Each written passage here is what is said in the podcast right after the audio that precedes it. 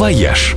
Идеи для вашего отпуска. С главным travel-экспертом журнала National Geographic Traveler Ольгой Яковиной. Всем привет! Один из важных трендов в мире путешествий – делать их как можно более экологичными и, например, отказываться от самолетов там, где можно добраться поездом. По-разному, конечно, можно относиться к этой истории про карбоновый след, но вот за что этому тренду точно можно сказать спасибо, так это за то, что количество интересных предложений для путешествий на поездах в итоге значительно выросло. А интересно это не только аэрофобам, которые боятся летать на самолетах. Это вообще интересно. Особенно, если отправиться в путешествие не по обычной железной дороге, а по узкоколейной. В России они когда-то встречались повсеместно.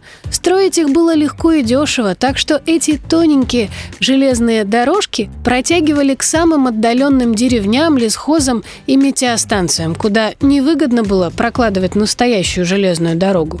Сегодня большая часть сохранившихся линий заброшена. По ним ходят лишь дрезины да старые маленькие поезда на пару вагонов. Их можно арендовать целиком и отправить в путь по собственному расписанию с установками в самых живописных точках или просто там, где пассажирам захочется выйти, чтобы устроить пикник или просто сделать селфи. Экскурсии на туристических поездах, в том числе на паровозной тяге, устраивают, например, на самой длинной в России горной Обширонской узкоколейке, которая позволяет забраться в самые дальние глубины Краснодарского края. Еще на таких поездах катают по красивейшей Уральской Алапаевской дороге и по Мещерской магистрали, соединявшей Рязань и Владимир.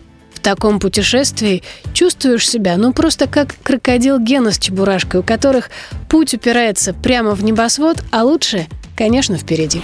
«Вояж» – радио 7 на семи холмах –